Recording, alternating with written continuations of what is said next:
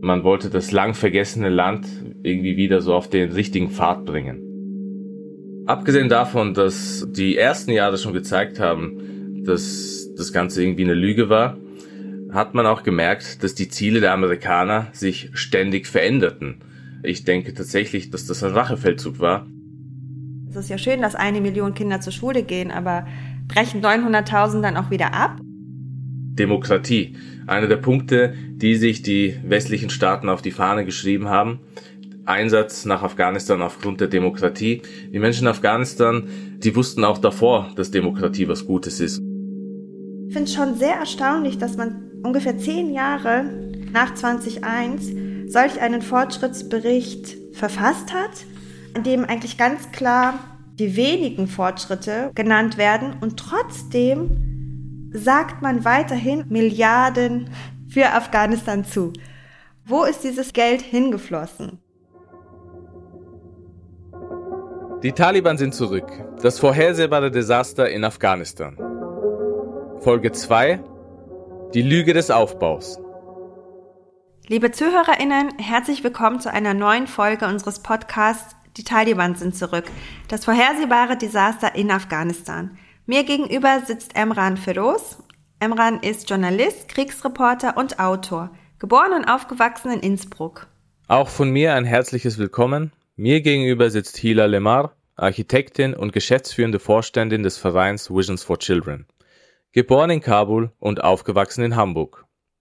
In der letzten Folge sprachen wir darüber, dass der Krieg in Afghanistan nicht nur die letzten 20 Jahre andauerte, sondern man eigentlich die Entwicklungen der letzten 40 Jahre betrachten muss. In der heutigen Folge, die Lüge des Aufbaus, wird es vor allem um die Zeit von 2001 bis 2021 gehen. Über den Einmarsch der NATO, ihre Ziele bis hin zu dem Fall von Kabul am 15. August 2021. Die damalige Bundeskanzlerin Angela Merkel gestand in ihrer Regierungserklärung zur Lage in Afghanistan vor dem Deutschen Bundestag am 25. August 2021 ein, wir alle zusammen, die wir in Afghanistan engagiert waren, also die gesamte internationale Koalition, wir alle haben die Geschwindigkeit dieser Entwicklung ganz offensichtlich unterschätzt. Das gilt auch für Deutschland. Ich muss sagen, ich stehe immer noch sehr ambivalent dazu. Zum einen beweist es ja irgendwo Stärke, wenn man diese Schwäche eingesteht, dass man die Geschwindigkeit dieser Entwicklung nicht richtig einschätzen konnte bzw. unterschätzt hat. Und gleichzeitig wundert es mich auch, ja, wenn wir uns jetzt auch die ganzen Ereignisse der letzten 20 Jahre anschauen, wie man es dann doch unterschätzen konnte. Nun ja, ich denke, dass Deutschland bis heute nicht wirklich weiß, wieso man in Afghanistan war. Wenn man es weiß, dann will man es nicht laut aussprechen, weil eigentlich ging es nie wirklich um Demokratie und Menschenrechte und so weiter, sondern man ist einmarschiert, weil man mitgezogen wurde von den Amerikanern, von den USA. Umso weniger überraschend war es dann auch, dass man abmarschiert ist, als die USA gesagt haben, wir gehen raus. Kannst du noch mal sagen, warum die USA einmarschiert ist? Wir haben das in der letzten Folge schon kurz angesprochen, auch unsere persönlichen Empfindungen. Ja, also es ist ja so, dass in den letzten 20 Jahren die Amerikaner immer wieder verschiedene Gründe vorgeschoben haben, wieso sie einmarschiert sind. Wir erinnern uns alle an die Anschläge des 11. September 2001 oder naja, vielleicht auch nicht alle. Ich hatte letztens ein Gespräch mit einer Person, die wusste gar nicht, was am 11. September 2001 passiert ist, weil sie damals nicht auf der Welt war. Und das ist auch krass, wenn man einfach bedenkt, wie viel Zeit da schon vergangen ist und wie lange dieser Krieg dort ging. Die Anschläge in New York waren eben dann für die Amerikaner der Anlass, um in Afghanistan einzumarschieren, um die Taliban zu stürzen, weil ihnen eben vorgeworfen wurde, dass sie Osama bin Laden und seine Al-Qaida beherbergen würden. Sie gaben ihn auch nicht raus und deshalb gab es dann diesen Einmarsch. Dieser Einmarsch wurde dann auch von der NATO mitgetragen, also die NATO zieht mit, weil vor allem die USA eben hier die dominante Rolle haben innerhalb dieses Bündnisses und auch andere bekannte Institutionen wie zum Beispiel die UN. Alle haben diesen Einmarsch eigentlich abgesegnet und überhaupt nicht hinterfragt, was man da macht, ob das Ganze gerechtfertigt ist. Kritiker wurden sehr schnell eigentlich niedergebrüllt und diffamiert. Es herrschte ein Klima der Kriegsgeilheit und man wollte da rein. Und natürlich hat man sich damals auch Dinge auf die Fahne geschrieben wie Demokratie, Menschenrechte, Frauenrechte, Nation Building, Bekämpfung des Terrorismus Es klang alles irgendwie sehr gut und äh, für viele auch nachvollziehbar. Abgesehen davon, dass die ersten Jahre schon gezeigt haben, dass das Ganze irgendwie eine Lüge war, hat man auch gemerkt, dass die Ziele der Amerikaner sich ständig veränderten und man nicht wusste, was sie jetzt eigentlich wollten. Es gab zum Beispiel die Aussagen des ehemaligen US-Außenministers Henry Kissinger, der hat ganz klar gesagt, eigentlich ging es nie um diese schönen Dinge, sondern es ging in erster Linie um Rache. Es ging um Rache, weil das, was in New York passiert ist, das konnte man nicht so stehen lassen und es mussten gewisse Länder dafür zahlen. Natürlich meinte er damit den Krieg in Afghanistan und auch den später angefangenen Krieg im Irak. Wir können uns vielleicht auch erinnern, ganz am Anfang sprach George W. Bush ganz explizit von einem Kreuzzug im Kontext des War on Terrors. Er musste dann von diesen Worten wieder Abstand nehmen, aber eigentlich brachte das das Ganze so ziemlich auf den Punkt. Ich denke tatsächlich, dass die Akteure in den USA und auch in Großbritannien und anderswo die diesen Krieg angefangen haben, der Meinung waren, dass das ein Rachefeldzug war und dass man das auch machen muss. Das war dann nochmal an andere Gründe gekoppelt. Es gab viele Interessen, die den Krieg aufrechterhalten wollten. Es gab die ganze Rüstungsindustrie und all diese Dinge. Und dann, viele Jahre später, hatten wir dann auf einmal einen Donald Trump an der Macht. Der hat ganz klar gesagt, in Afghanistan, da geht es jetzt auch nicht um Nation Building, sondern wir töten Terroristen und äh, das ist unsere Aufgabe. Und spätestens dann hätte man sich auch mal fragen sollen, naja, was ist das eigentlich alles, was man hier seit fast 20 Jahren macht? Ich glaube, das war nämlich 2017 oder 2018, als er das gesagt hat. Wenn ich dich jetzt richtig verstanden habe, waren die Ziele nicht klar formuliert und trotzdem gab es ja diese Schlagworte von Befreiung von Terror, Stärkung der Menschen- und Frauenrechte, Demokratisierung und natürlich auch Nation Building. Und man hat sich aber auch auf den zivilen Wiederaufbau wenn wir es jetzt überspitzt sagen, gestürzt. Ende 2001 muss man halt sagen, Afghanistan war mehrere Jahre in Taliban-Isolation davor und dann zerstört von den Bürgerkriegsjahren. Es gab Hungersnöte, massive Armut und politische Unterdrückung. Auf einmal war das irgendwie weg alles, zumindest das politische. Das war weg äh, mit dem Sturz der Taliban und man wollte das lang vergessene Land irgendwie wieder so auf den richtigen Pfad bringen. Genau, und ich glaube auch mit dieser Hochstimmung haben dann auch viele internationale Organisationen angefangen, sich wieder engagieren zu wollen oder stärker in Afghanistan zu engagieren. Ähm, während der, des ersten Taliban-Regimes ist das Bildungswesen auch total zusammengebrochen. Mädchen ähm, waren vom Schulbesuch absolut ausgeschlossen. Frauen waren vom Arbeitsmarkt ausgeschlossen. Und das waren teilweise auch die großen Motive, warum man wieder Wiederaufbauhilfen in Afghanistan leisten wollte und verschiedene Geberkonferenzen dann in den einzelnen Jahren stattgefunden haben, also UN-Geberkonferenzen und äh, Milliardenhilfen zugesagt wurden. Und die einzelnen Partnernationen teilten sich dann so ein bisschen, das muss man sich so vorstellen, die Themen untereinander auf. Das heißt, Deutschland hat dann den Aufbau der Polizei, die äh, USA, die der Armee übernommen. Italien hat sich um die Justiz gekümmert Insgesamt wurden dann für den Zeitraum von 2002 bis 2013 90 Milliarden US-Dollar zugesagt. Und die meisten dieser Hilfen wurden tatsächlich auch für den Wiederaufbau verwendet. Das heißt, man hat in zwei große Bereiche investiert. Einmal in die Sicherheit und einmal auch in Infrastruktur, also in Sektoren wie Infrastruktur, Regierungsführung, Landwirtschaft, ländliche Entwicklung, Sozialschutz, Bildung, Gesundheit und, und, und. Seit 2002 im Umkehrschluss wurde der Entwicklungshaushalt Afghanistans zu 100 Prozent von ausländischen Hilfen getragen und damit das Land in eine gewisse Abhängigkeit gebracht. Also wenn wir uns nur die Zahlen angucken und die Zahlen, die uns bereitgestellt wurden, das muss man ja auch nochmal, glaube ich, ähm, hinterfragen. Also was genau wurde denn da evaluiert und inwieweit wird eigentlich der Impact gemessen an der Entwicklung und der Fortschritte, dann kann man schon diese Entwicklungen messen und, und eine Verbesserung feststellen. Man hat die Zahlen vor sich und denkt sich so, okay, das klingt alles nicht so schlecht.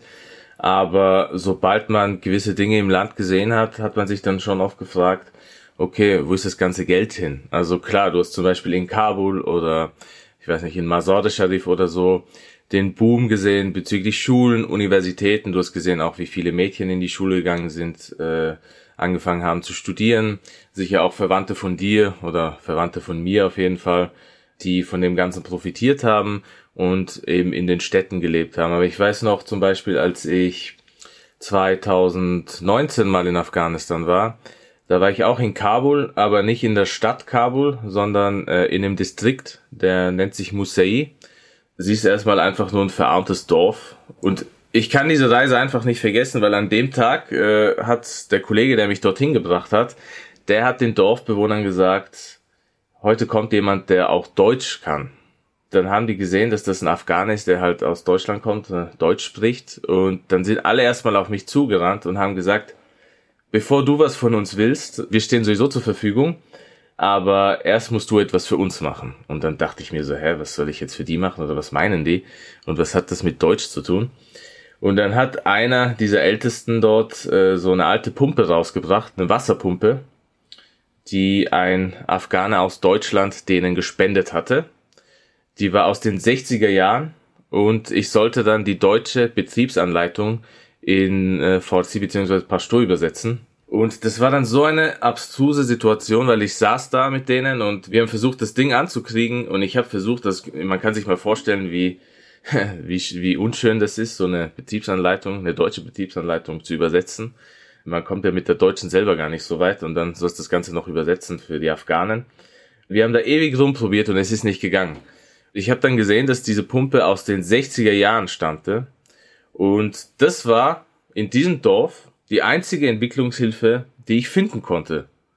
Eine privat gespendete Pumpe aus den 60er Jahren. Und dann stellt man sich natürlich schon die Frage, vor allem wenn man solche Zahlen auch sieht und so. Und das war nicht nur in dem Dorf der Fall, sondern in vielen ländlichen Regionen, die ich besucht habe, konnte ich Ähnliches feststellen.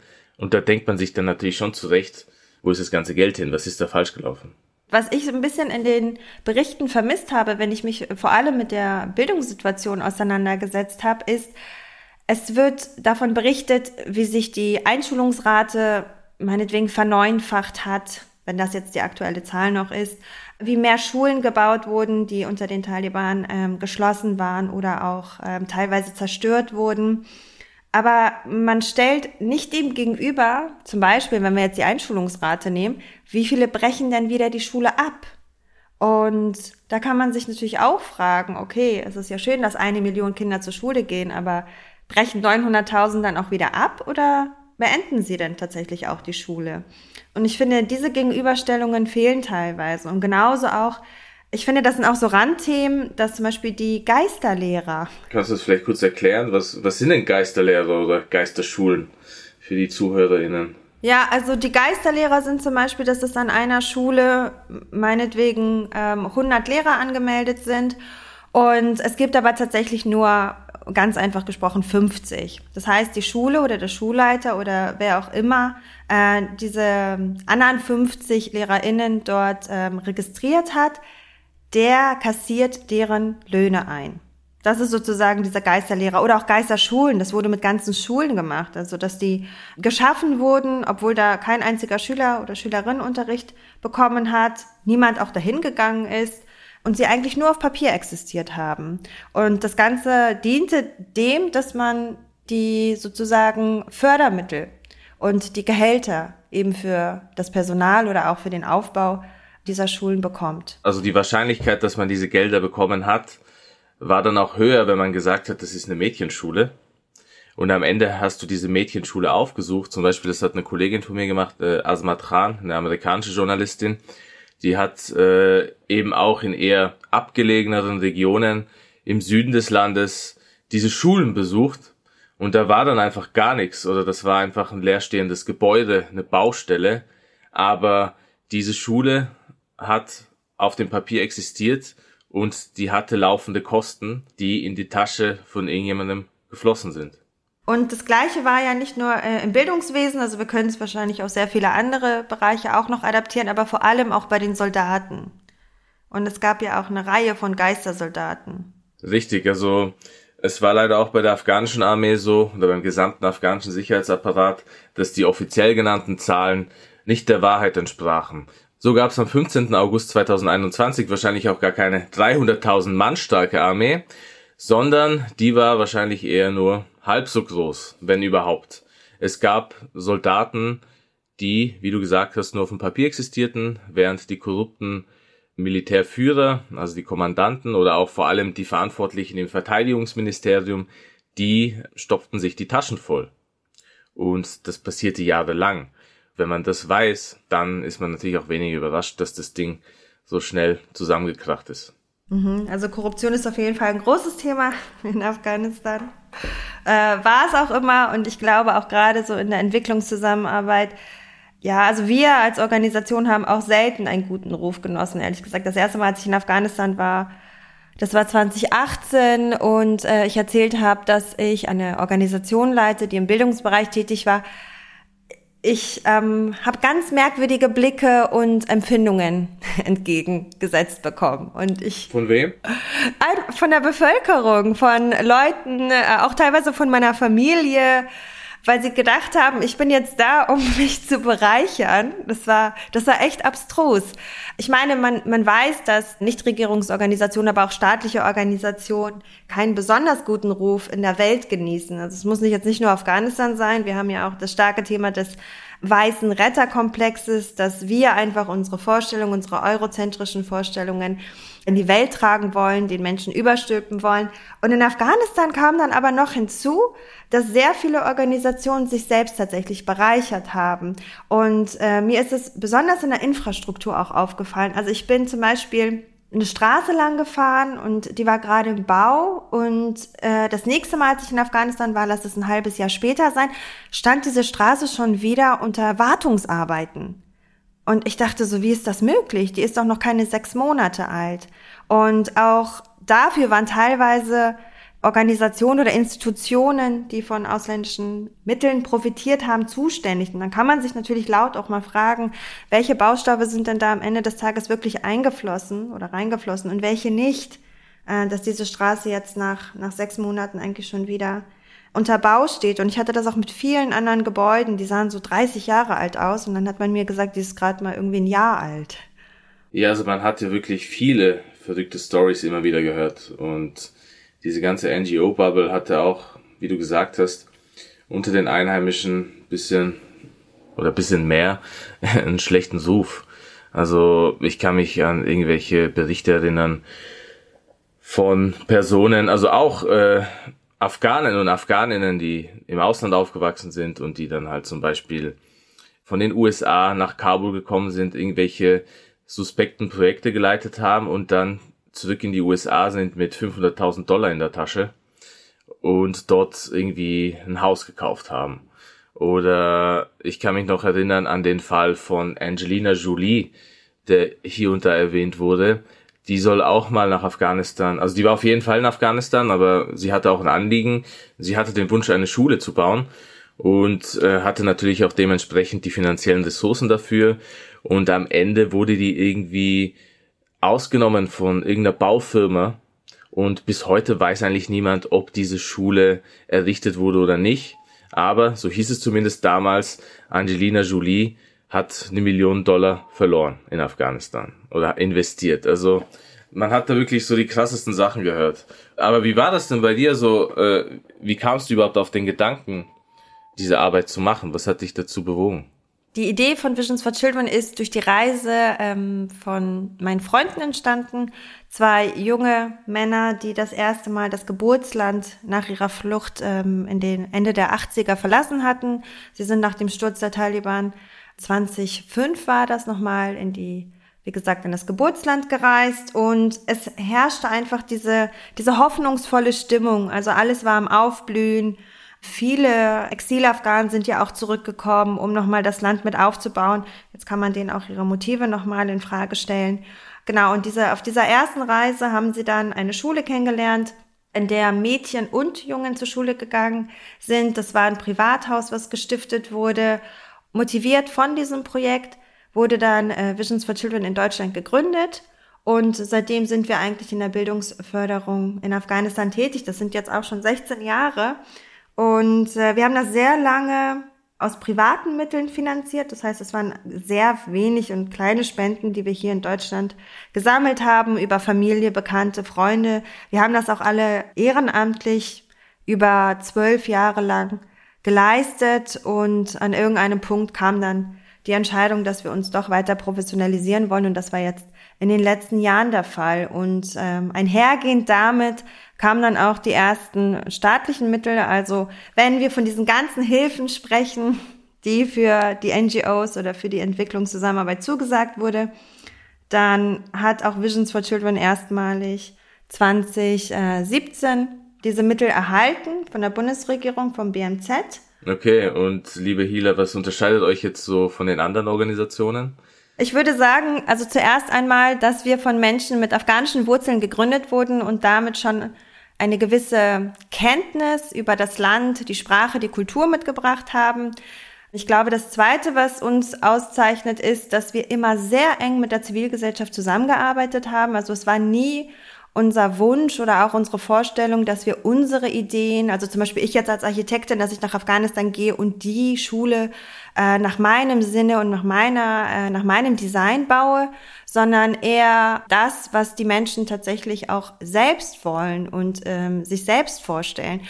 Und ich glaube, der dritte Punkt ist, dass wir von Anfang an klar gemacht haben, dass wir nur eine ganz begrenzte Zeit in dem Projekt bleiben. Das heißt, wir haben die Menschen sehr, sehr früh aufgeklärt, dass es jetzt keine langfristige Zusammenarbeit sein wird, sondern dass sie Selbstverantwortung übernehmen müssen, dass sie sich selbst in die Projekte ähm, einbringen müssen, weil wir früher oder später weg sind. Wir moderieren das Ganze, wir begleiten das Ganze. Es ist aber nicht unser Vorhaben, es ist ihr Vorhaben.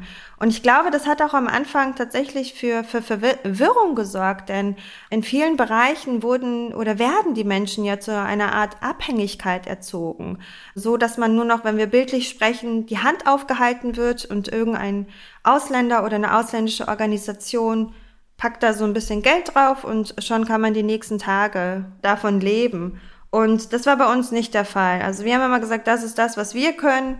Und ihr habt super viele Skills und ihr habt das Netzwerk, ihr habt die Kenntnisse. Das ist das, was ihr einbringt und gemeinsam bringen wir das nach vorne. Und ich glaube, das hat, das hat dann wahrscheinlich auch zu den Erfolgen auf unserer Seite geführt. Ja, das macht natürlich auch Sinn und ich denke, eure Arbeit war halt wirklich auch nicht diese klassisch neokoloniale Herangehensweise, die viele andere NGOs hatten, als sie dort gelandet sind.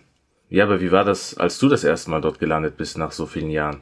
Also ich bin das erste Mal ja 2018 nach Afghanistan geflogen. Ich wollte es, glaube ich, schon immer. Ich weiß nicht, wie es bei dir war, aber ich glaube, seit ich denken kann, wir sind ja alle mit dieser nostalgischen Vorstellung von Afghanistan aufgewachsen.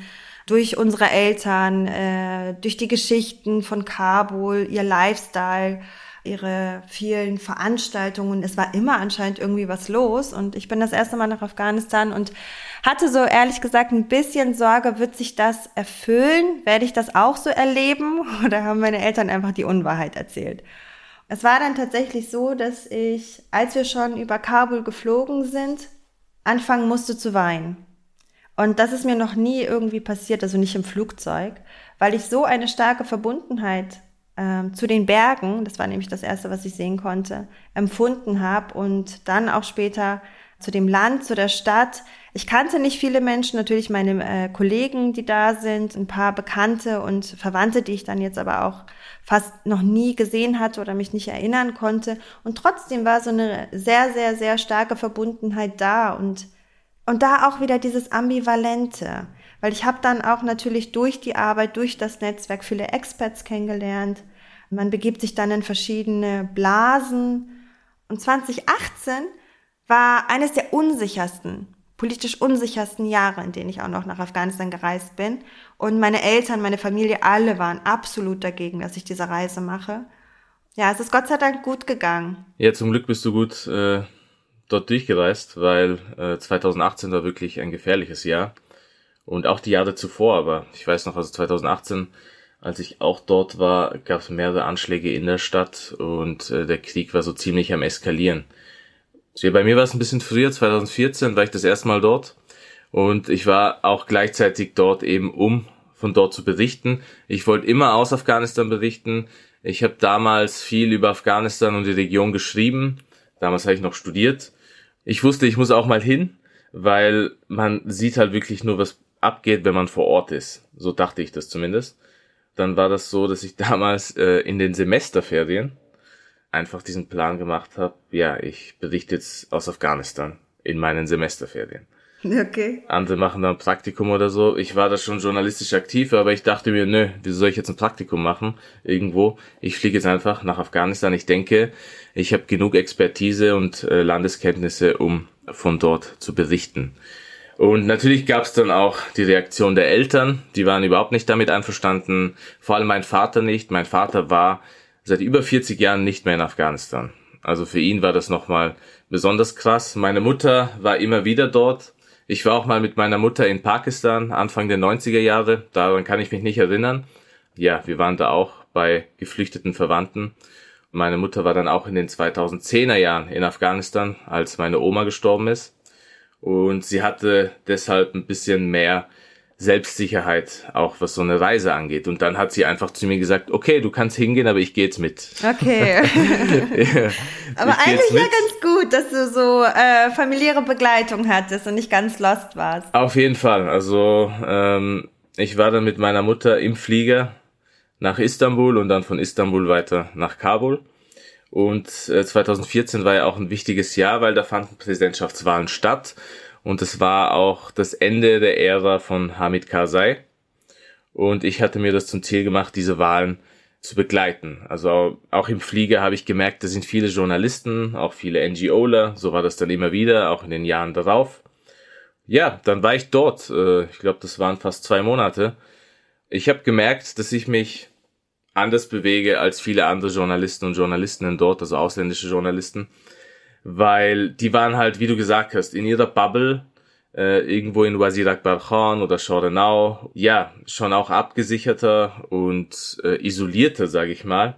Und ich war bei meinen Verwandten in Dalamon, bin hier irgendwie rein und raus, wie es mir gepasst hat. Und ich muss zum Glück auch sagen, dass meine Verwandten, also meine Mutter und dann auch mein Onkel und meine Tante und so, die waren da jetzt vielleicht nicht so übervorsichtig, wie das bei manchen anderen Familien der Fall ist. Also ich wusste ja auch, dass viele afghanische Freunde von mir oder Verwandte in meinem Alter, die dorthin sind, die waren nur daheim. Die konnten sich nicht frei bewegen. Da haben die Verwandten gesagt, du bist nur mit uns die ganze Zeit und fertig. So haben die zum Teil vier Wochen oder acht Wochen dort verbracht. Ich bin dorthin und habe, bevor ich dort angekommen bin, schon gesagt, Leute, bitte macht das nicht bei mir. Ich bin in erster Linie zum Arbeiten hier das wurde dann auch respektiert und die haben auch gesehen, okay, irgendwie, der schlägt sich durch und hat da keine Probleme und das geht und äh, so war es dann auch. Ich habe dann auch gemerkt, dass dieses Kabul, das du beschrieben hast oder das du von den Geschichten deiner Eltern kennst, das ich auch kannte, von den Geschichten meines Vaters, von den Geschichten meiner Mutter, dieses Kabul gibt's nicht mehr. Wäre mein Vater an meiner Stelle dort gewesen 2014 und durch diese Stadt spaziert, hätte ihn das wahrscheinlich extrem deprimiert und einfach nur fertig gemacht. Das ist tatsächlich auch meine Sorge. Meine Mutter hat nie den Wunsch gehabt, nochmal zurück nach Afghanistan zu gehen. Ich glaube, sie hat einfach so viele schlechte Erinnerungen, dass sie ganz froh ist, das hinter sich gelassen zu haben. Und mein Vater, der hatte immer wieder den Wunsch und wir waren alle so ein bisschen besorgt, wie wird er es erleben? Weil es ist nicht mehr das, die gleiche Stadt oder das gleiche Land wie vor 30 Jahren oder jetzt mittlerweile fast 35 Jahre. Die Sorge hatten wir auch auf jeden Fall. Er ist bis heute noch nicht zurückgeflogen, aber ich glaube, es ist auch ganz gut so. Und was ich noch äh, sagen wollte, weil du eben die Stadtteile beschrieben hast, also Schornau, das ist sozusagen das, das Zentrum, infrastrukturell ziemlich gut aufgebaut, äh, viele Geschäfte, viele Restaurants, ähm, viel Bewegung und Dynamik. Äh, Wazir Akbar Khan, da oute ich mich, da habe ich nämlich gewohnt. Kann man das Botschaftsviertel sagen? Es ist zwar auch ein Botschaftsviertel gewesen und auch Schordenau war auch äh, das Zentrum von vielen NGOs und so, aber man darf halt nie vergessen, diese Stadtteile werden weiterhin hauptsächlich von Afghanen und Afghaninnen bewohnt. Es ist jetzt nicht so, dass das reine Ausländerviertel sind ich habe auch einige Verwandte, die dort ihr Haus hatten. So war es jetzt nicht, dass das irgendwie komplett isoliert war und äh, du bist irgendwie in Slum und die anderen sind da in der Hochburg, äh, wo du vom nee, Boden und der Lamont ist ja auch ein super schönes Viertel, muss ich sagen. Und weißt du, da war so, ich habe ja bei den Freunden meiner Eltern gelebt, deswegen war auch diese Reise mehr oder weniger dann am Ende erlaubt und, und genehmigt wurden, dass ich sie mache. Und die haben in einem sehr, oder leben in einem sehr herrschaftlichen Haus Ähm, ich glaube, sowas habe ich in Deutschland noch nicht mal erlebt. Ich hatte mein eigenes Schlafzimmer, mein eigenes Badezimmer. Und nach ein paar Tagen hat sich aber dann so eine Beklommenheit eingeschlichen, wo ich gedacht habe, wow, wie ist das möglich, dass, dass diese Menschen und ihre Nachbarn dieses Leben führen und ich trotzdem aber in geflüchteten Camps gehe und diese Menschen einfach gar nichts haben. Und ich glaube, wenn ich nicht für die Arbeit dort gewesen wäre, wahrscheinlich ist es bei dir auch so, und man am Ende des Tages irgendwie was Sinnstiftendes tut, dann führt das zu einer extremen Frustration. Und die habe ich schon nach drei, vier Tagen erlebt, weil in den ersten Tagen durfte ich mich kaum draußen bewegen. Es war immer alles super, super äh, gefährlich und nein und ist nicht. Und irgendwann haben sie dann gemerkt, okay, das Mädchen will und, und drängt. Und dann haben sie es dann auch irgendwann zugelassen. Und dann bin ich immer morgens raus und abends äh, nach der Arbeit sozusagen zurückgekommen. Und da habe ich aber auch erst dieses das erste Mal so das Gefühl gehabt, okay, es ist auch voll wichtig und es ist gut, dass ich hier bin, dass ich die Projekte dann kennengelernt habe und wahrscheinlich auch so wie bei dir. Ich hatte auch einen ganz anderen Zugang zu unseren Projekten. Ich meine, ich war das erste Mal persönlich da, ich habe mit den Lehrerinnen gesprochen, ich habe mit der Schulleitung gesprochen, ich habe mit den Schülerinnen gesprochen und dadurch, dass ich Dari spreche, hatte ich dann keine Sprachbarrieren. Ich konnte wirklich sehr, sehr direkt ähm, ja nachfühlen, nachfragen, wie es ihnen geht, was die Projekte am Ende des Tages dann auch wirklich gebracht haben, was die Zusammenarbeit gebracht hat. Und natürlich sind sie am Anfang sehr zurückhaltend und es ist alles ganz toll und ganz wunderbar und man will sich über gar nichts beschweren auch so eine afghanische Art, aber dann, wenn man nachhakt und nachhakt und nachhakt, dann kommt schon durch. Und dadurch habe ich auch sehr, sehr, sehr viel gelernt und auch für unsere Arbeit sehr viel gelernt. Und ich muss sagen, es macht auch einen Unterschied, ob eine Frau eine Frau befragt oder ob jetzt meine männlichen Kollegen in die Schule gehen und die Lehrerinnen befragen. Und ich glaube, das war auch auf jeden Fall nochmal eine wichtige Erfahrung. Da kann ich dir nur zustimmen. Also im Laufe meiner Arbeit war es für mich auch oft sehr schwierig, Frauen zu interviewen weil du halt auch als afghanischer Mann anders wahrgenommen wirst. Und da war der Zugang meist ein schwierigerer.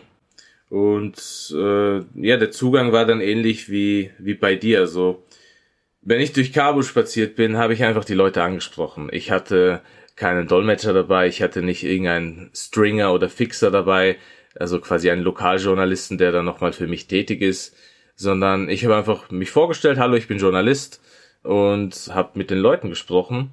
Du hast auch oft gemerkt, wie unterschiedlich der Zugang ist, weil oft äh, waren das nicht mehr nur Gespräche oder kurze Interviews, sondern manchmal saß ich echt irgendwo am Bazar zwei, drei Stunden lang mit irgendwelchen Leuten und habe mich mit denen über alles Mögliche unterhalten, weil die alle dazugekommen sind und voll interessiert immer waren, was ist, was geht ab, was ist los, was ist los. Jeder wollte dann seine Meinung loswerden und es war dann echt oft auch ein sehr positives Klima also das waren echt so originale Momente, würde ich mal sagen, so echte Momente, äh, wo du gemerkt hast, dass die Leute jetzt äh, ihr Herz ausschütten und du hast auch oft gemerkt, dass die Leute in ihren Gebieten, egal ob das nur irgendein einfacher Mechaniker, Handwerker oder irgendein äh, Händler war oder so, wie viel Expertise sie haben, wie viel geschichtliches Wissen sie auch haben über ihr Land, was sie alles erlebt haben, mhm. wie viel politisches Wissen sie haben. Also das wird äh, oft irgendwie unterschätzt, aber äh, du hast wirklich dann, also ich habe zumindest oft äh, erleben können, wie äh, facettenreich das Ganze ist. Und das war ja eben damals, 2014, während der Wahlen. Und du hast auch gesehen, wie viele dieser Menschen, und das wäre eben jetzt einer der Punkte, Demokratie, einer der Punkte, die sich die westlichen Staaten auf die Fahne geschrieben haben. Einsatz nach Afghanistan aufgrund der Demokratie. Die Menschen in Afghanistan, die wussten auch davor, dass Demokratie was Gutes ist und dass es natürlich cool ist, wenn du die politische Führung selber wählst. Und das konntest du auch zum Beispiel 2014 sehen, weil dann auf einmal die Straßen wirklich am Wahltag voll waren und du gesehen hast, wie alle möglichen Menschen, also jüngere Menschen, ältere Menschen, Frauen in Burka, Frauen ohne Burka, die standen alle Schlange, zum Teil im Regen, ich glaube an dem Tag hat's geregnet, um den neuen Präsidenten zu wählen.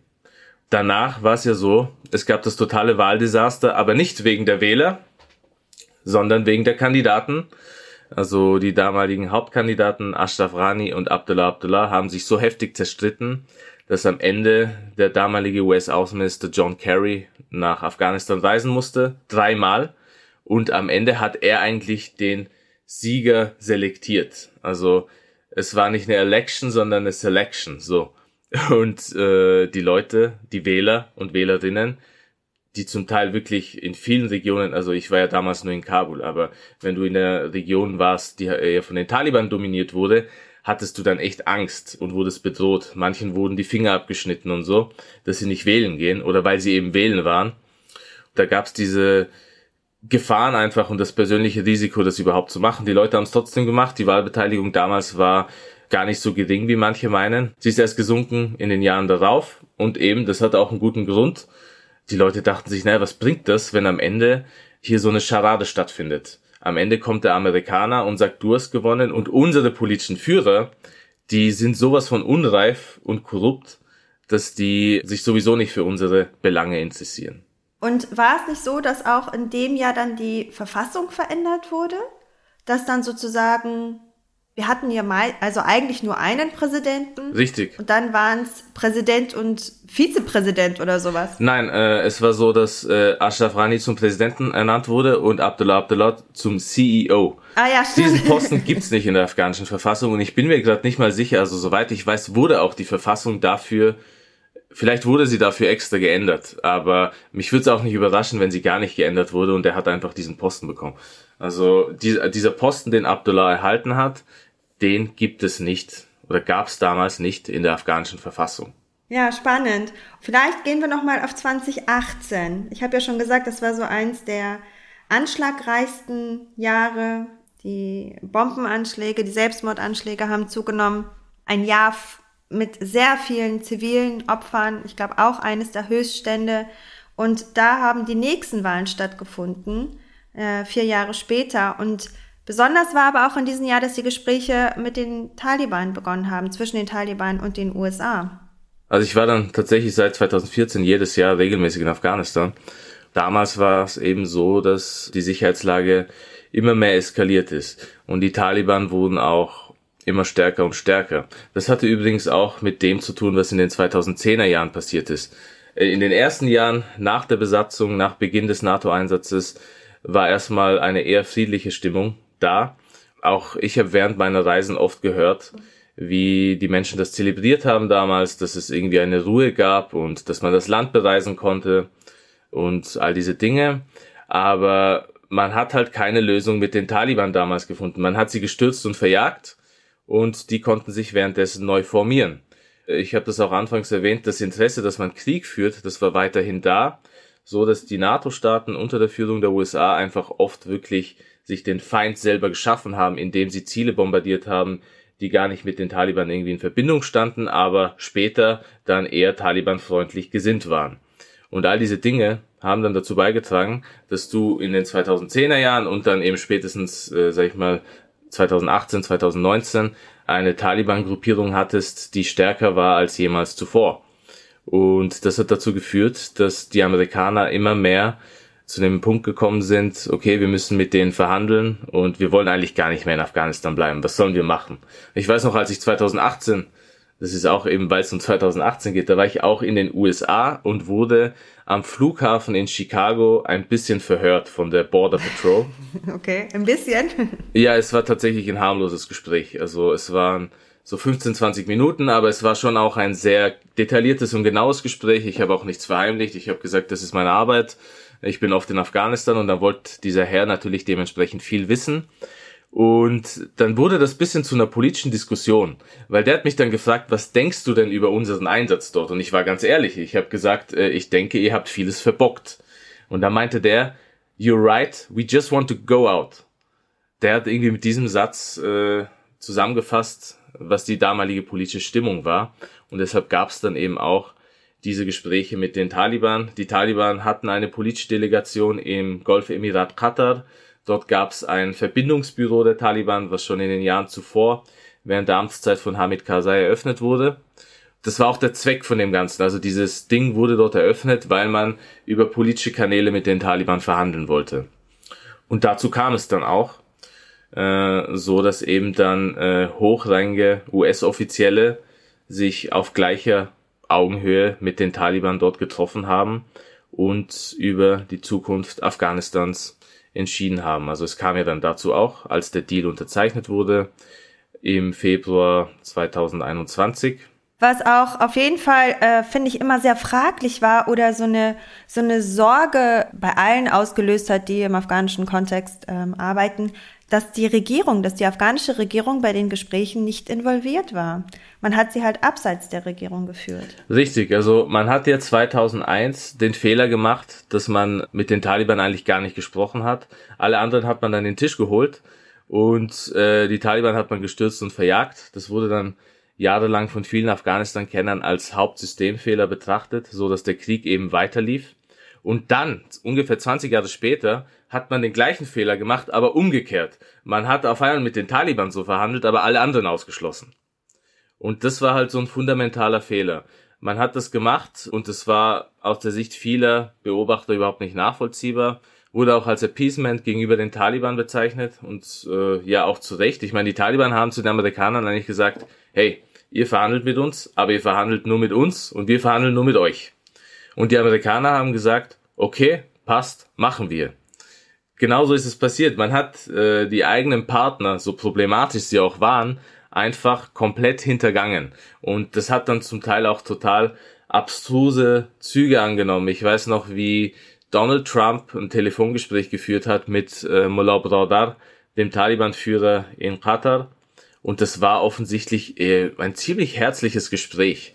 Also wenn man das Protokoll da bisschen gelesen hat, dachte man sich so echt so, what the fuck, was geht hier ab? Und gleichzeitig hat Donald Trump den eigenen Mann in Kabul, Ashraf Rani, total verachtet. Äh, hat mit dem kaum gesprochen, hat ihn vorgeführt, wollte von dem nichts wissen. Und ja, da hat man sich natürlich schon zu Recht die Frage gestellt, suchen sich die Amerikaner hier jetzt vielleicht neue Partner einfach aus? weil sie keinen Bock mehr haben, in Afghanistan zu bleiben. Also in diese Richtung ist es dann auch weitergegangen eigentlich. Und wenn wir jetzt nochmal zu, zurückspringen in 2010, den Anfang hast du ein bisschen abgerissen, da haben wir später über unsere Reisen 2014, 18 gesprochen. Wir werden auch noch zum Fall von Kabul kommen, aber auch 2010 und bis dahin waren die Jahre eigentlich sehr entscheidend. Vielleicht sprechen wir auch noch mal kurz darüber. Also in den 2010er Jahren war es halt so, dass äh, das die Ära war von Hamid Karzai. Hamid Karzai wurde von den Amerikanern an die Macht gebracht und hat eben 2001, 2002 dann diesen Auftrag bekommen, diese neue Übergangsregierung zu leiten. Und die bestand hauptsächlich aus Kriegsverbrechern, Warlords und allerlei anderen fragwürdigen Persönlichkeiten. Das waren gewiss auch Menschen, die kein wirkliches Interesse an Demokratie, Frauenrechte und so weiter hatten. Von Menschenrechten generell braucht man auch gar nicht sprechen, weil viele dieser Akteure in den 90er Jahren für sehr schlimme Kriegsverbrechen während des afghanischen Bürgerkriegs verantwortlich waren. Hamid Karzai war da. Währenddessen flossen diese ganzen Milliarden ins Land. Jeder, der irgendwie Teil seiner Regierung war, wurde auf einmal zu Multimillionär oder sogar zu Milliardär. Natürlich hat auch seine eigene Sippschaft sehr davon profitiert. Es gab dann zum Beispiel diesen Kabul-Bank-Skandal. Da war auch Karzais Bruder beteiligt. Da sind einfach mal 900 Millionen US-Dollar verschwunden. Dann gab es noch einen anderen Bruder von Hamid Karzai, Ahmad Wali Karzai. Das war sein Halbbruder, stand auf der Gehaltsliste der CIA laut der New York Times und war gleichzeitig auch einer der größten Drogenbarone des Landes. Der wurde dann durch ein Attentat getötet ja, das waren so diese Zehnerjahre und Karzai selber konnte an die Macht bleiben, weil er jede Wahl, an der er beteiligt war, gefälscht hat. Das ist auch so ziemlich glasklar und bewiesen. Diese Wahlen waren überhaupt nicht sauber und äh, es fanden leider gar keine sauberen Wahlen in Afghanistan statt. Äh, die politischen Eliten haben immer ihre Spielchen gespielt und das Ganze in eine Richtung gebracht, die von der sie eben profitieren konnten. Deshalb sage ich auch immer wieder, der Durchschnittsafghaner oder die Durchschnittsafghanin, die war schon immer bereit für Demokratie, aber die politischen Eliten, die in den letzten 20 Jahren das Sagen hatten, die waren das nicht. Die haben nur an Geld geglaubt und äh, das floss eben in Massen. Und das hat man auch gemerkt in den 2010er Jahren. Ja, gleichzeitig wurde eine endgültige politische Lösung für das Land permanent beiseite gedrängt. Es gab diesen Krieg, es gab alle Alliierten, eben auch Deutschland, jeder war da, aber niemand wusste so recht, in welche Richtung das geht. So ist es dann eben später auch weitergegangen und deshalb kam es dann auch immer mehr zur Eskalation, zu mehr Anschlägen, zu mehr Todesopfern und eben auch irgendwann Dann gab es eben den Demo ersten demokratischen Machttransfer 2014. So wurde die Wahl von Ashraf Rani durch John Kerry dann bezeichnet, dass das der erste demokratische Machttransfer der Geschichte Afghanistans war. Äh, eigentlich ein totaler Witz, wenn man das so rückblickend betrachtet. Und dann gab es die Rani-Jahre. In den Rani-Jahren wurde hauptsächlich gestritten, weil es wurde dann eben diese neue Regierung geschaffen, der, dieser neue Posten für Abdullah. Das nannte man dann Regierung der nationalen Einheit, aber von Einheit war da nicht wirklich viel zu spüren. Die Leute, die in Kabul regiert haben, waren am Ende weniger geeint als die Taliban. Und das war auch einer der Gründe, warum die Taliban am 15. August so einfach einmarschieren konnten. Weil du vorhin noch in 2010 warst und äh, gerade auch die Amtszeit von Hamid Karzai ähm, beschrieben hast, es gibt einen Fortschrittsbericht ähm, der Bundesrepublik, er nennt sich Fortschrittsbericht Afghanistan zur Unterrichtung des Deutschen Bundestages, auch veröffentlicht im Dezember 2010. Und da finde ich das ganz spannend, dass zur Regierungsführung, weil sie nämlich drei Punkte untersucht haben, Entwicklung, Sicherheit und Regierungsführung. Und da schreiben sie ein immer noch fehlendes staatliches Gewaltmonopol, Korruption, mangelnde Entschlossenheit, willkürliche Entscheidungsprozesse, sowie unzureichende personelle Kapazitäten der Regierung beeinträchtigen weiterhin eine effektive Ausübung der Staatsgewalt in Kabul sowie in den Provinzen. Ja, und es geht auch noch so weiter. Es ist ganz interessant, die Legitimität der Regierung gegenüber der Bevölkerung. Dann wird auch nochmal die Drogenbekämpfung genannt, äh, in denen es keine Fortschritte gibt. Spannend finde ich auch, dass zur Sicherheits steht ein sehr, sehr klarer Satz, die Sicherheitslage in Afghanistan verschlechterte sich ab 2006 erheblich. Das hattest du ja auch beschrieben mit dem Vormarsch der Taliban und auch zur Entwicklung. Darauf wird eingegangen. Afghanistan ist eines der ärmsten Länder der Welt. Auch in guten Erntenjahren kann sich Afghanistan wegen mangelnder Transport- und Lagerkapazität noch nicht selbst versorgen. Der Zugang der Bevölkerung zu sauberem Trinkwasser ist noch sehr begrenzt. Viele der in Afghanistan erreichten Fortschritte konnten nur mit internationaler Hilfe erreicht werden. Und ich finde es schon sehr erstaunlich, dass man ungefähr zehn Jahre ähm, später, also nach 2001, solch einen Fortschrittsbericht verfasst hat, äh, in dem eigentlich ganz klar die wenigen Fortschritte oder auch die Probleme und Schwierigkeiten, Herausforderungen genannt werden. Und trotzdem sagt man weiterhin oft in in den folgenden Jahren Milliarden für Afghanistan zu. Und da würden wir jetzt wieder die Brücke zu dem schlagen, wo ist dieses Geld hingeflossen? Ähm, ich habe hier eine Zahl von Deutschland. Also Deutschland hat dann die, die Mittel für den Wiederaufbau verdoppelt auf jährlich bis zu 430 Millionen. Ja, schwierig. Und, ähm, und eines, was immer wieder ja auch so in der Kritik steht, ist ja nicht nur die Infrastruktur, die vielleicht jetzt mangelhaft ähm, ausgebaut wurde oder auch äh, Nation Building, was nicht funktioniert hat, die hohe Korruption, die wir jetzt erwähnt haben, aber auch ähm, von der Blase, in der wir gesprochen haben, die Experts, mit ihren sehr hohen Gehältern, die natürlich auch von diesen Mitteln bezahlt werden und auch der Lifestyle, den du wahrscheinlich auch erlebt hast. Also es war schon teilweise echt befremdlich mit, ähm, also wie herrschaftlich sie gewohnt haben, mit wie viel Bediensteten sie ausgestattet waren, ob es jetzt der Koch war oder auch der Gärtner und die Housekeeperin. Ähm, der Fahrer, dann die Autos, die sie gefahren sind, wie sagt man, bulletproof. Ja, kenne ich alles und ich kenne auch solche Leute, wenn du die mal konkret gefragt hast, was machst du hier eigentlich, hast du keine Antwort bekommen. Also ich habe ja wirklich nur aus Interesse gefragt, was ist dein Beruf? Also was machst du hier?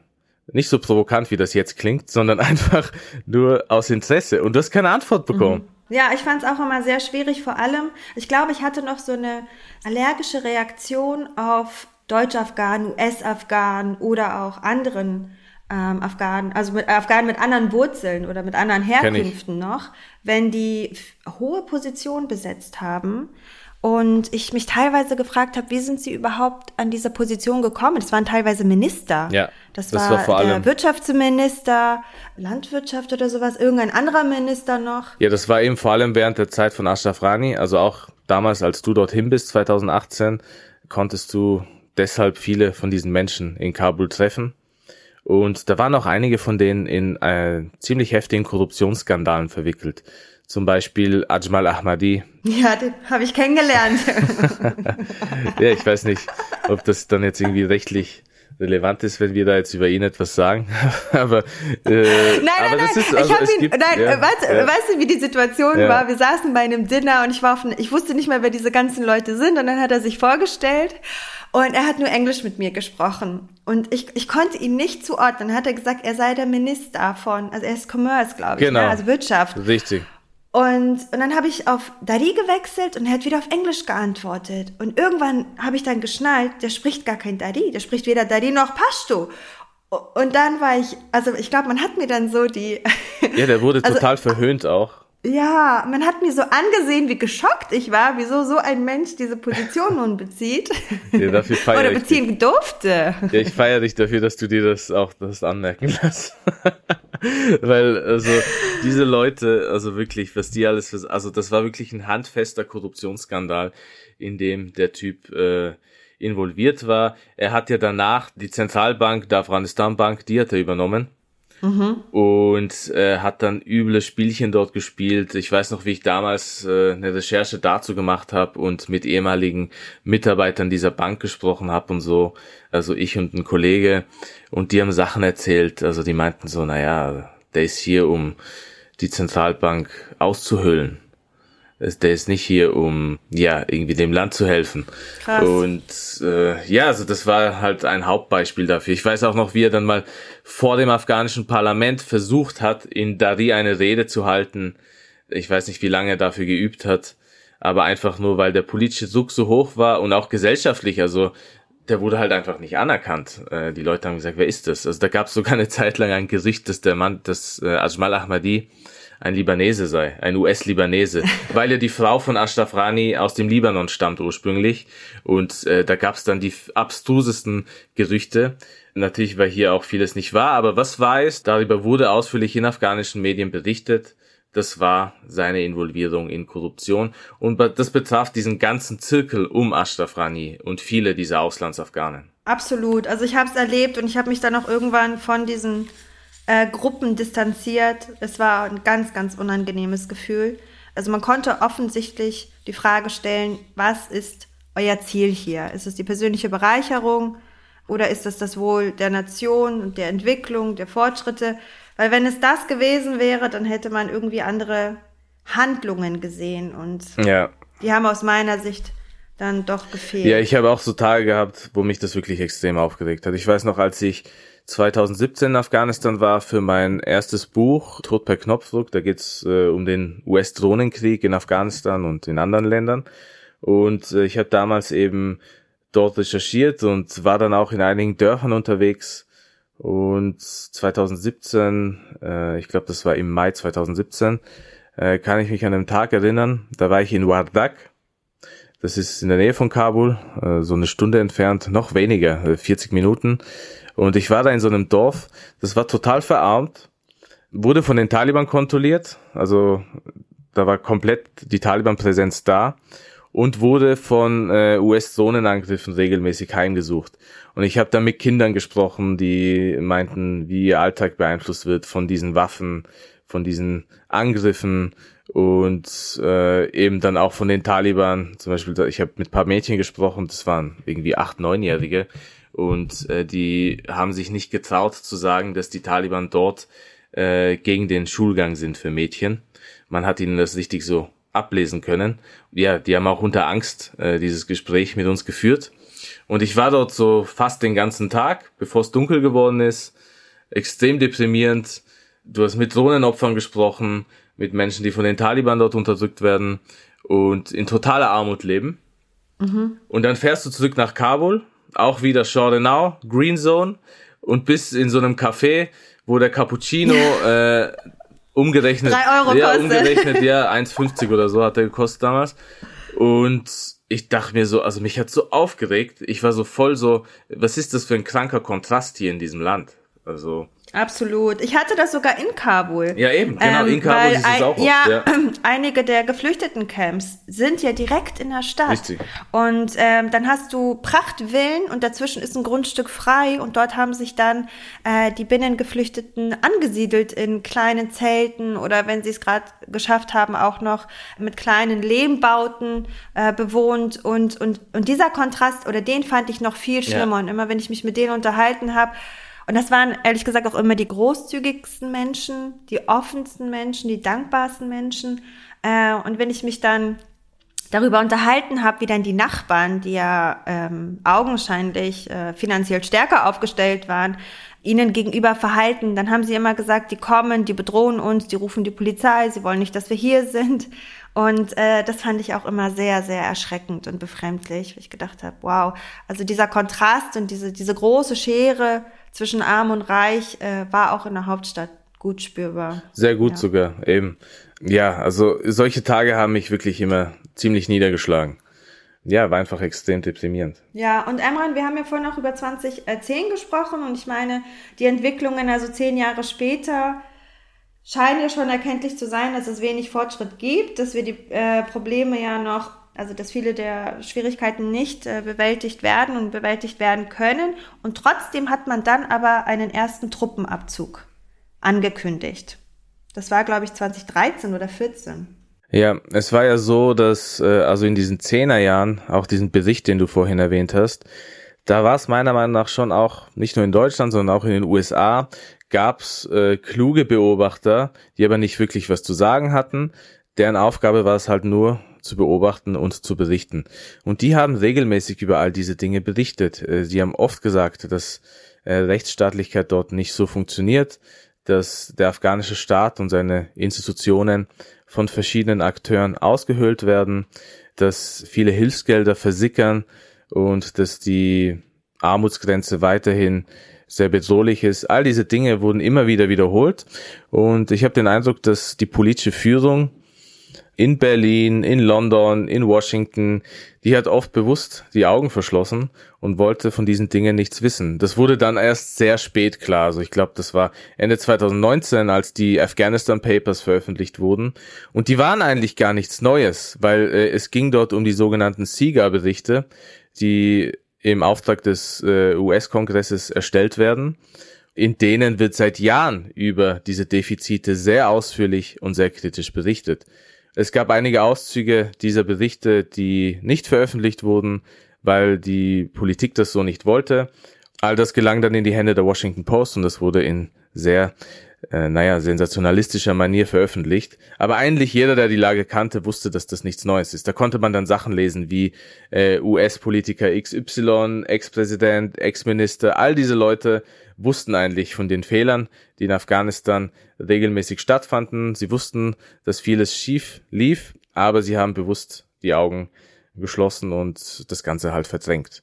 Und dann in den 2010er Jahren, in der Ära Obamas, war es eben so, dass es erstmal zu einer Aufstockung der Truppen gekommen ist und dann wurde sie wieder verringert, weil man gemerkt hat, dass der Krieg in Afghanistan in der US-Öffentlichkeit immer unbeliebter wird Obama hat dann auf ein kleineres Truppenkontingent gesetzt, äh, gepaart mit Antiterroroperationen, also sprich Zonenangriffe, nächtliche Razzien, ausgeführt von Spezialeinheiten und so weiter.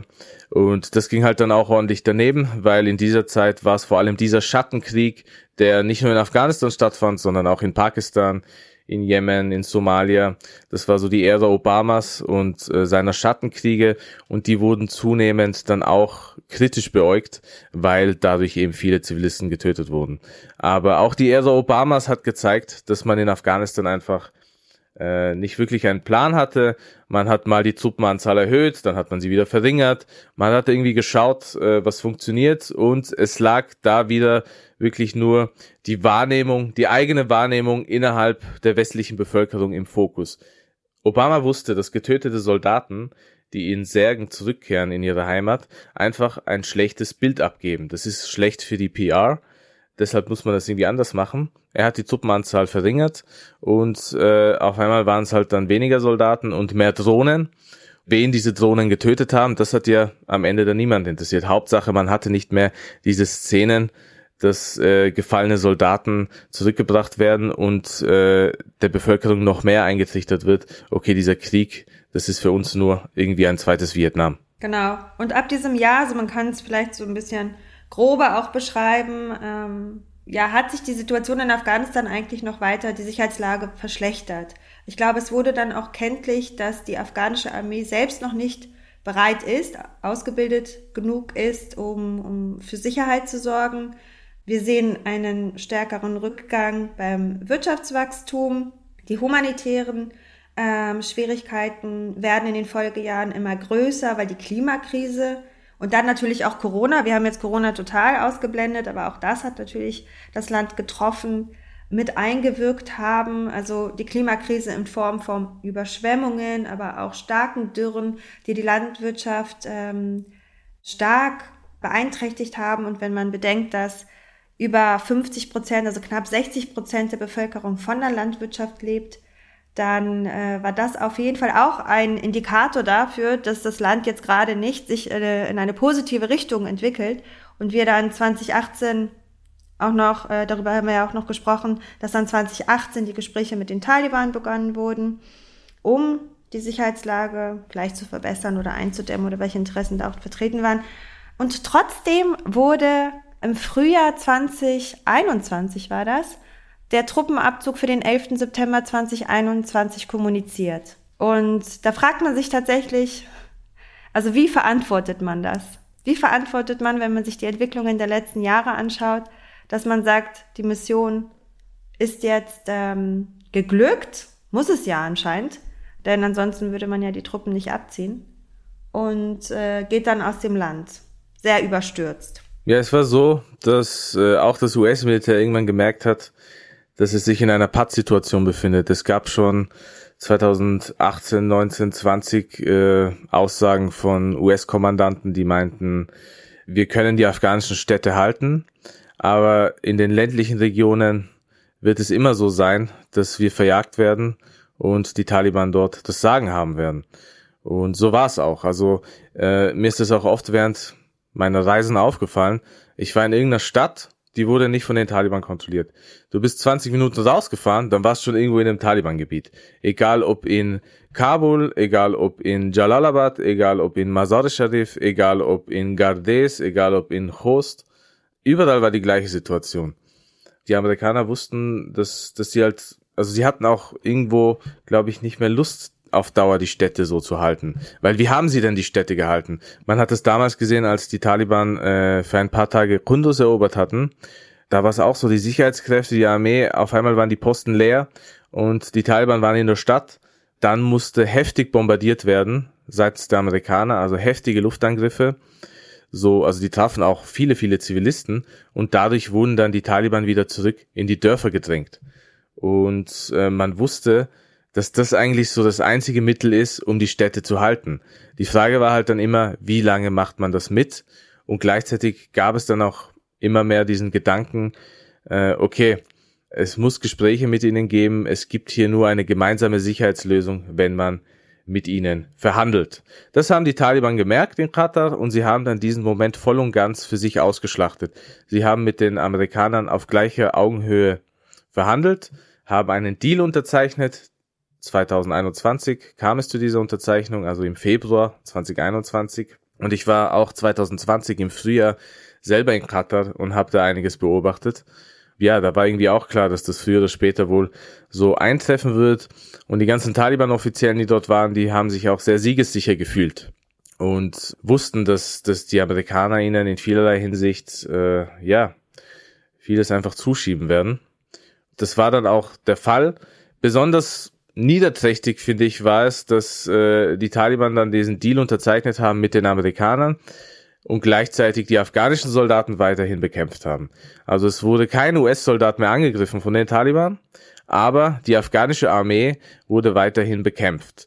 Das hat auch viele Soldaten in ihrer Moral extrem geschwächt.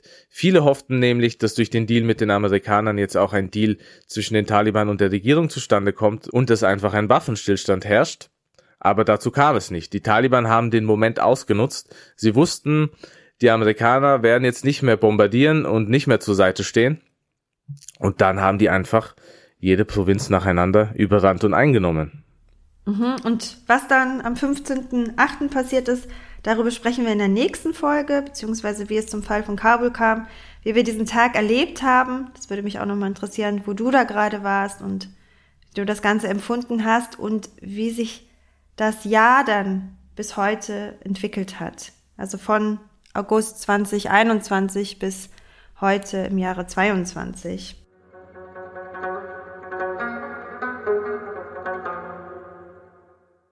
Wenn wir das Gesprochene jetzt zusammenfassen, dann können wir bereits 2010 eine erste Tendenz erkennen, dass dieser Einsatz ähm, gescheitert ist äh, aus dem Bericht der Bundesregierung, dass aber weitere zehn Jahre lang ja die Weltgemeinschaft sozusagen Erfolge kommuniziert, vorgaukelt, wie man es auch immer nennen mag, denn die Aufbauhilfen werden weiter erhöht. Ähm, es soll es soll weiterhin im Land unterstützt und äh, aufgebaut und entwickelt werden.